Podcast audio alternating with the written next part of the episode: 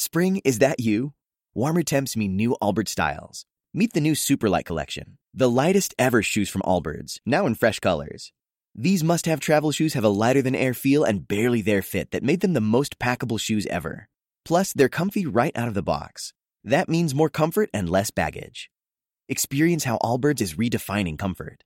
Visit allbirds.com and use code SUPER24 for a free pair of socks with a purchase of $48 or more. That's code SUPER24. Vous écoutez Crime Story, l'affaire Caroline Dickinson, deuxième et dernier épisode. Dans le premier épisode, Caroline Dickinson, une jeune Britannique de 13 ans, est retrouvée morte dans la chambre qu'elle partageait avec quatre copines pendant un voyage linguistique en Bretagne, à pleine fougère. Elle a été violée et étouffée. Anglais et Français sont sous le choc. Deux jours après le meurtre, un SDF de 39 ans est arrêté et après 45 heures de garde à vue, il passe aux aveux.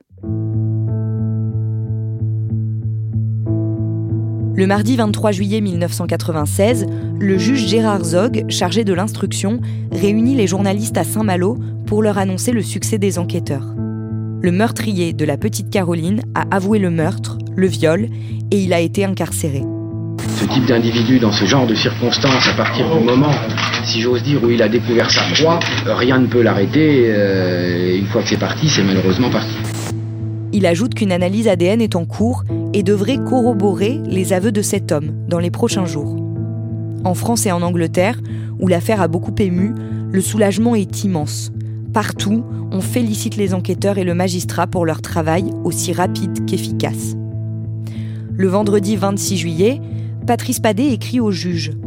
L'homme lui explique qu'il souhaite revenir sur ses aveux. Mais le coup de grâce pour cette piste arrive le mardi 30, une semaine après l'annonce à la presse. Les résultats des analyses tombent et ils sont formels. Patrice Padet n'a pas violé, et donc probablement pas tué non plus, la jeune Caroline Dickinson. Malgré ces éléments nouveaux, le juge n'est pas convaincu. Il garde donc cette information secrète et demande une contre-expertise. Le mardi 6 août, il doit se rendre à l'évidence. Les résultats des nouvelles analyses écartent une nouvelle fois la culpabilité de Patrice Padet. Les aveux de Patrice Padet étaient complets. Sa description des lieux, de la chambre même où avait été violée puis assassinée Caroline, la jeune Anglaise de 13 ans et demi, était cohérente. Pourtant, aujourd'hui, l'enquête des gendarmes continue. Parce que les aveux du SDF arrêté le 20 juillet dernier sont passés depuis au crible de la police scientifique. Or, les tests d'ADN sont négatifs. En clair, Patrice Padet n'a pas violé Caroline, il a pourtant avoué. Ce rebondissement scientifique dans une affaire qui apparaissait bouclée, montre combien sont fragiles les aveux en matière criminelle. Le juge se rend en personne à la prison de Plumeur pour ordonner la libération de cet homme. Devant les journalistes, il reconnaît son erreur tout en émettant l'hypothèse que deux personnes auraient pu s'introduire dans la chambre numéro 4 de l'auberge de jeunesse et que si Patrice Padet n'a pas violé, il peut quand même avoir tué. Pour les parents de Caroline, c'est un coup de massue. Et pour la presse anglaise, l'occasion de souligner l'incompétence des enquêteurs et du juge français. Il faut dire qu'en Angleterre, les choses se passent différemment. Dans ce type d'affaires, la justice collabore étroitement avec la famille qui est tenue au courant de chaque étape de l'enquête et qui lance, via la presse, des appels au public. Ce qui permet parfois de retrouver plus vite les coupables. En France, le juge travaille sous le secret de l'instruction et à ce titre n'est pas supposé partager la progression de l'enquête.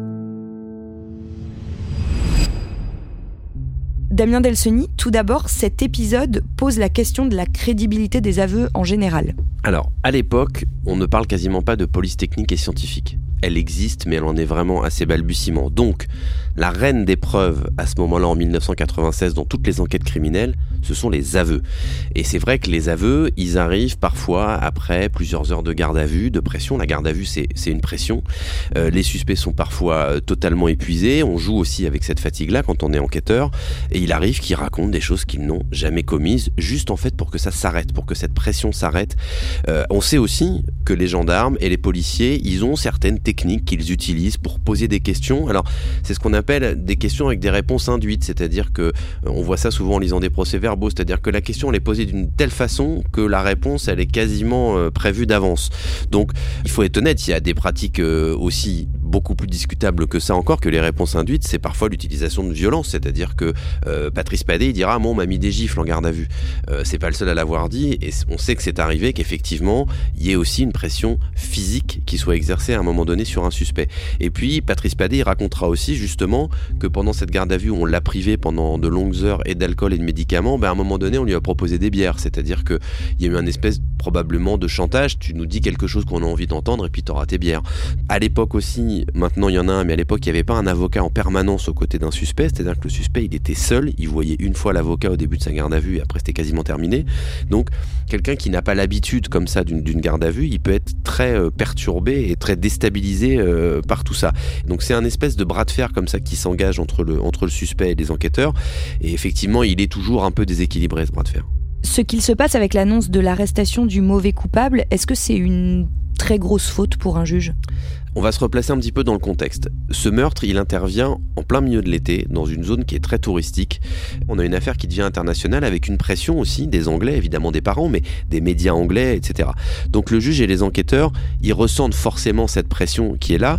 Et c'est vrai que ce padé avec son bandana rouge euh, qui traîne un peu dans les rues, qui, qui est déjà connu pour des histoires à caractère sexuel, bah, il va tomber un peu comme un cadeau du ciel et en plus, il va avouer le, meurtre et le viol. Donc, euh, ce qu'on peut plutôt reprocher au juge, c'est d'avoir un peu perdu sa lucidité à un moment donné, son recul. En fait, il s'est beaucoup trop avancé. Il s'est avancé avant d'avoir le résultat des analyses ADN. Euh, donc là, il a fait, il a fait clairement une erreur et surtout, il a perdu de sa crédibilité et il s'est affaibli pour toute la suite de son enquête. En octobre, le père de Caroline euh, parle à la presse et il plaide pour le prélèvement de tous les ADN des hommes du village effectivement, le père, il est de toute façon très impliqué. On peut imaginer pourquoi hein, euh, dans l'enquête depuis le début. Et c'est vrai que outre-Manche, les médias, les proches ont l'impression que la justice française, elle fait pas ce qu'il faut. En gros, elle met pas les moyens qu'il faut pour retrouver le tueur de Caroline. Les tests ADN, ça se fait à l'époque en Angleterre, euh, un petit peu à plus grande échelle que chez nous. Euh, en France, on, on le fait pas du tout. Il faut juste préciser encore quelque chose. C'est une technique qui est très coûteuse aussi à ce moment-là. Donc c'est aussi ça qui, qui fait réfléchir le juge. Est-ce que ça vaut le coup de euh, dépenser beaucoup d'argent pour euh, tester beaucoup de personnes? Et comment réagit le juge à cette demande? Pas très bien, parce que les relations avec la famille de Caroline, elles sont pas bonnes depuis, euh, depuis le début. ils ont beaucoup reproché de choses aux enquêteurs et au juge au départ. Après, il y a la fausse piste padée. Le père va même dire aux médias que le juge veut même pas les recevoir, qu'il les a reçus seulement 10 minutes.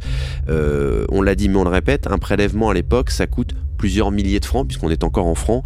Euh, c'est donc quelques centaines d'euros par prélèvement. Donc ça veut dire que si on teste des centaines, voire des, plusieurs centaines de personnes, bah, c'est un coût financier qui est très important. Et le juge, il n'a pas à ce moment-là euh, envie de prendre cette option. L'enquête se poursuit et des mois après le meurtre, les gendarmes prennent connaissance d'une affaire similaire dans une autre auberge du département, à Saint-Lunaire, à quelques kilomètres de Saint-Malo. Le mercredi 17 juillet, la nuit précédant celle du meurtre de Caroline, un homme a été surpris entre 2h30 et 3h du matin au pied du lit d'une autre adolescente anglaise. Réveillé par le bruit qu'il fait, ses deux copines, qui partagent sa chambre, le font fuir. Trois jours plus tôt, dans la nuit du dimanche 14 juillet, c'est dans une auberge du quartier de Paramé, à Saint-Malo, qu'une troisième adolescente britannique voit à 5 h du matin un homme assis près de son lit. Prise de panique, elle hurle et lui part en courant. Ces éléments, connus de la police britannique dès le mois de juillet 1996, ne parviendront aux enquêteurs français que des mois après. Dans la presse anglaise, on fustige le travail des gendarmes. D'autant que six mois avant le meurtre de Caroline, le 19 décembre 1995, une jeune Française de 19 ans a disparu alors qu'elle faisait du stop en Angleterre et que les choses se sont passées bien différemment. L'affaire a été très médiatisée et traitée de façon exemplaire, avec 75 inspecteurs à temps plein pour retrouver la jeune femme. Finalement, son corps a été découvert et son meurtrier identifié et appréhendé seulement deux mois après les faits. Les journaux britanniques exigent de la France qu'elle conduise avec la même rigueur les investigations dans l'enquête sur le meurtre de Caroline. Les tabloïds se lâchent, et l'un d'entre eux, le Sun, offre une récompense de 100 000 francs à l'époque, un peu plus de 15 000 euros aujourd'hui, à toute personne qui aiderait à retrouver les assassins de Caroline. Même le très sérieux Guardian titre L'enquête se transforme en chaos et en rumeur. Au mois de mars 1997, John Dickinson effectue son troisième voyage en France. Huit mois après le meurtre de la jeune Caroline Dickinson, 13 ans, voyage à Pleine Fougère en Bretagne, son père remet en cause le travail des enquêteurs français. L'enquête n'a pas avancé et il faut que les autorités françaises comprennent bien que nous ne resterons pas sans rien faire, les bras croisés, à attendre calmement que l'enquête progresse. Il plaide à nouveau pour que des tests ADN soient effectués sur l'ensemble de la population masculine de Pleine Fougère, ce que le juge refuse catégoriquement. Le jeudi 14 août 1997, le parquet retire l'affaire au juge Gérard Zog et la confie au juge Renaud Van Ruymbeck. Qui est ce juge Renaud Van Ruymbeck c'est un juge qui à ce moment-là a 45 ans et qui a déjà une, bonne expérience de dossiers compliqués. Il a travaillé euh, sur l'affaire euh, Robert Boulin, qui est un, ancien ministre qui a été retrouvé mort dans des circonstances qui n'ont d'ailleurs jamais été vraiment élucidées, une affaire de meurtre dans la politique, donc quelque chose d'assez sensible. Il a aussi travaillé sur le financement occulte euh, du Parti socialiste en 1991, donc c'est déjà quelqu'un qui est assez expérimenté quand il arrive sur ce dossier. Il s'illustrera encore plus après dans les années suivantes quand il retournera à Paris au pôle financier où il fera l'affaire Claire Stream ou l'affaire Cahuzac. Mais bon, à ce moment-là, c'est déjà quelqu'un qui a une, vraie expérience et qui est un juge euh, déjà bien habitué aux dossiers compliqués. Et alors, contrairement à son prédécesseur, il accepte de soumettre tous les hommes du village de Pleine Fougère à des tests ADN. Oui, alors entre le, 10 et le 12 octobre, euh, sur la base du volontariat, 170 euh, hommes âgés de 15 à 35 ans, d'abord, on va d'abord faire cette tranche d'âge-là, puis ceux qui ont jusqu'à 60 ans après, ils vont tous se soumettre à des tests. Après, ce seront 500 personnes qui ont déjà été inculpées euh, pour des faits de viol sur tout le territoire français. Donc effectivement, il va, lui, faire exactement le contraire du, précédent juge, c'est-à-dire il va accepter cette campagne de prélèvement d'ADN euh, à grande échelle, ce qui n'a quasiment jamais été fait en France jusque-là. La mairie de Pleine Fougère est depuis ce matin fermée pour procéder au prélèvement génétique sur une partie de la population masculine de la ville. La police scientifique a investi les lieux. Il s'agit des suites de l'enquête sur le meurtre de Caroline Dickinson. Cette initiative est une première judiciaire en France. Dès 8 heures, les volontaires pour subir ce test se sont rendus au rendez-vous. Et donc ça, en France, c'est une première. Oui, alors c'est une première et ça va d'ailleurs donner lieu à, des débats euh, éthiques et politiques puisque la Ligue des droits de l'homme, à l'époque, va inviter les personnes à ne pas se rendre à ce test. Vous imaginez si on faisait ça maintenant dans le cadre du crime d'un enfant, si la Ligue des droits de l'homme disait faut pas aller faire tester des potentiels suspects, mais à l'époque, on démarre, donc les tests ADN, on sait pas trop ce que c'est, donc il y, a une vraie, euh, une vraie méfiance. Alors, euh, sur toute la population du village de Pleine Fougère, en réalité, il y a une seule personne qui se rendra pas au test. évidemment, elle sera suspectée mais elle sera finalement innocentée derrière. Moi, il n'y en a qu'une qui n'ira pas. Et puis, en fait, cette campagne, elle va être une, réussite quand même, puisque finalement, tout le monde est venu et on a pu faire des comparaisons. Aussi parce que euh, les laboratoires qui sont chargés après d'analyser les prélèvements avaient décidé euh, de faire ça euh, gratuitement.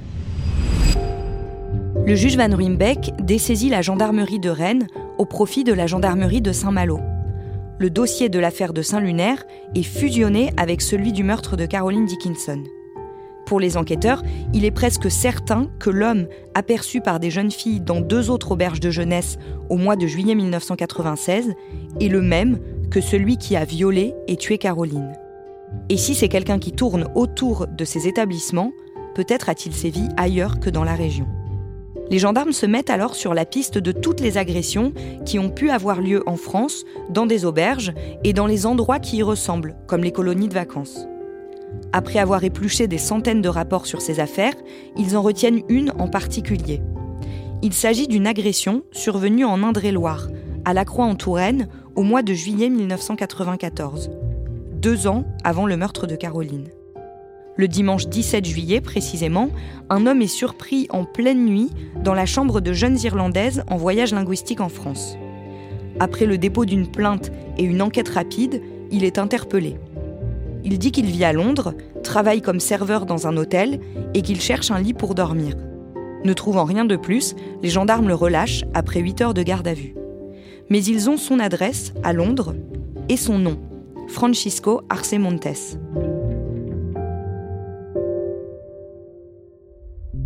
Maintenant qu'il a ce nom et qu'il pense que c'est une piste sérieuse, que fait le juge Van Ruymbeck il va envoyer le plus rapidement possible des enquêteurs français à Londres pour essayer de, travailler un peu sur l'environnement de cet homme avec les, policiers locaux. Euh, le seul problème, c'est que quand ils arrivent à Londres, bah, l'adresse qu'il avait donnée euh, à l'époque, elle n'est plus valable. Il n'habite plus à cette adresse à Londres. Donc ils n'ont rien de plus. Rien, ils n'ont pas d'empreinte, pas d'ADN, ils n'ont même pas une photo de lui. Alors ils ont son âge, il a 45 ans lui à ce moment-là. Alors ça colle pas effectivement avec les, descriptions qui ont pu être faites par des témoins dans l'affaire de Pleine Fougère où on voyait quelqu'un d'un peu plus jeune de 30-35 ans. Mais en tout cas, bon voilà, de toute façon ils n'ont pas, ils ont pas de photo, ils n'ont pas d'ADN, ils ont, ils ont rien quoi quasiment. Et donc à partir de ce moment-là, l'enquête ne progresse plus? Bah, C'est-à-dire qu'une fois que cette piste-là, qui semblait intéressante, elle se referme faute d'éléments, euh, oui, l'enquête, elle va, euh, elle va de nouveau marquer un coup d'arrêt, d'autant plus que le juge Van Ruynbeck va partir. Il est nommé au pôle financier au tribunal de grande instance de Paris. Il est remplacé par un autre juge qui s'appelle Francis Debon, alors qui va faire ce qu'il peut, parce que là, on commence à être 4 ans après les faits. Donc, il va envoyer tout un tas de signalements à des polices européennes pour savoir s'ils ont des faits un peu similaires, si on peut avoir des, listes de suspects, mais il n'y a pas grand-chose euh, qui, qui, revient. Et puis, comme souvent dans ce genre d'affaires, euh, on se souvient qu'au départ, les gendarmes mettaient une cinquantaine à travailler à temps plein sur l'enquête. Et là, évidemment, 4 ans après, bah, il n'y a plus que six enquêteurs qui sont là, c'est déjà beaucoup, mais ça veut dire qu'il y a une forme de euh, presque de résignation, à ce moment-là. Près de cinq ans après le meurtre de Caroline, et malgré tous les moyens engagés, les enquêteurs ne peuvent toujours pas dire à John Dickinson qui a tué sa fille. Quelques semaines avant le cinquième anniversaire de sa mort, le dimanche 1er avril 2001, le juge Francis Debon répond à une journaliste d'un hebdomadaire britannique, le Sunday Times. Il lui parle de l'avancée de l'enquête et cite le nom de Francisco Arcemontes. Dans l'article qu'elle écrit, elle donne ce nom et on parle comme celui du suspect numéro 1. C'est la première fois qu'il est mentionné publiquement. Le lendemain, aux États-Unis, dans le Michigan, à l'aéroport de Détroit, un agent du service de l'immigration prend son café en lisant le journal. Il revient de vacances en France et est intrigué par cette histoire racontée dans le Sunday Times. Par réflexe professionnel, il tape le nom de Francisco Arcemontes dans la base de données à laquelle il a accès. L'agent découvre alors qu'il est entré sur le territoire américain le samedi 24 février 2001 et que dans la nuit du lundi 12 mars, il a été arrêté à Miami pour une tentative d'agression sur une collégienne irlandaise il a été pris en flagrant délit dans un motel où dormait l'adolescente avec des camarades de classe, comme à Saint-Lunaire et comme à Pleine Fougère. Emprisonné en Floride depuis, il attend son jugement. C'est donc bien ici, en Floride, en plein centre de Miami, dans la prison du comté de Dade, qu'est incarcéré Francisco Arcemontez, l'homme présenté autant par les policiers américains que par les enquêteurs français comme le suspect numéro un dans l'affaire Dickinson l'agent du service de l'immigration fait remonter cette information qui est immédiatement transmise à la gendarmerie française. Cette dernière demande aux Américains de réaliser le test ADN tant attendu, puis plusieurs contre-expertises. Dans la soirée du samedi 14 avril 2001, à Rennes, l'avocat général de la Cour d'appel annonce devant les caméras de télévision du monde entier le résultat définitif de ces tests. L'analyse qui vient d'être pratiquée révèle qu'il existe des similitudes très importantes avec l'empreinte relevée à pleine fougère. Les enquêteurs tiennent enfin le meurtrier de Caroline. Ce matin à pleine fougère, cinq ans après le meurtre de Caroline Dickinson, les habitants se sentent apaisés. Un grand soulagement. C'est tout. Un grand pas de la justice qui vient d'être fait. Soulagement de John et Sue Dickinson, les parents de Caroline. Après 5 ans d'enquête, près de 4000 tests génétiques négatifs, des investigations sur plus de 9000 personnes, il remercie publiquement enquêteurs, médias et le policier américain qui a permis cette soudaine avancée.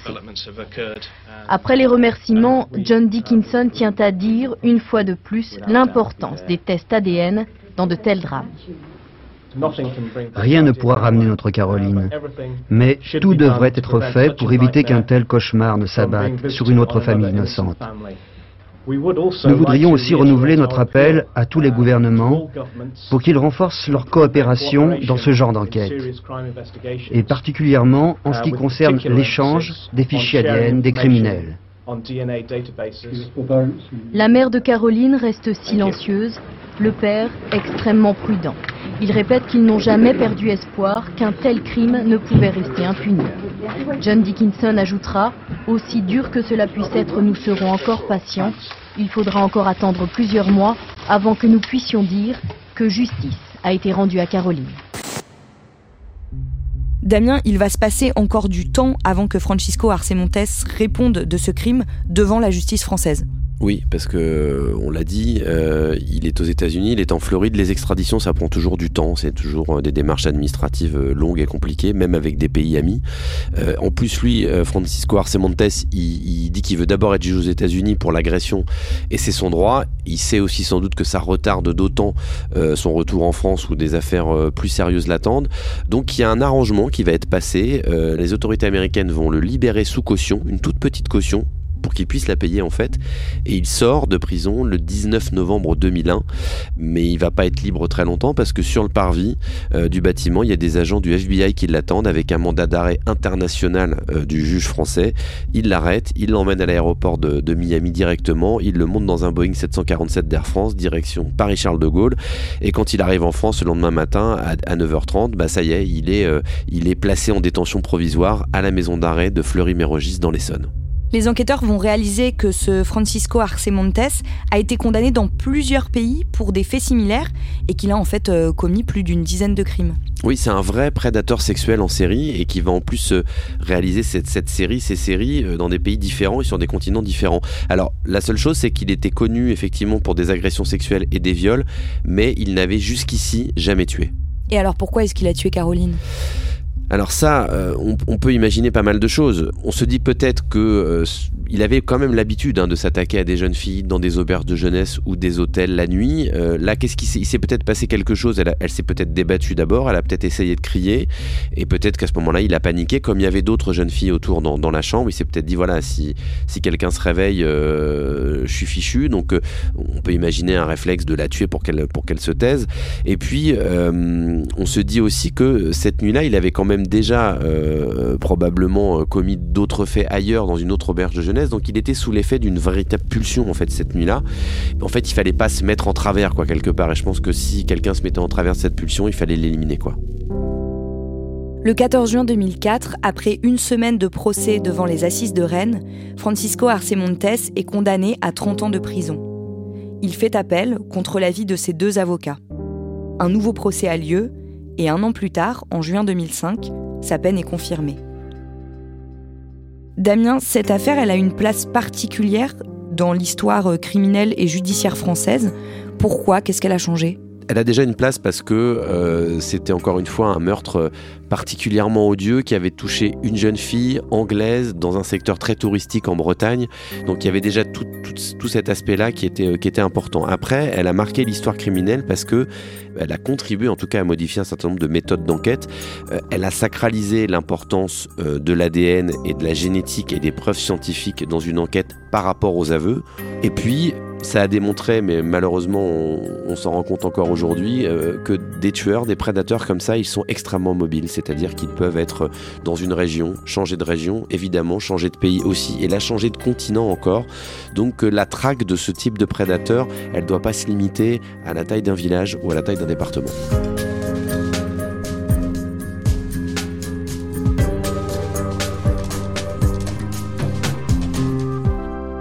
Venez d'écouter Crime Story, le podcast fait divers du Parisien, avec à la production Thibault Lambert et Emma Jacob, à la réalisation Julien Moncouquiole et à la rédaction en chef Jules Lavie.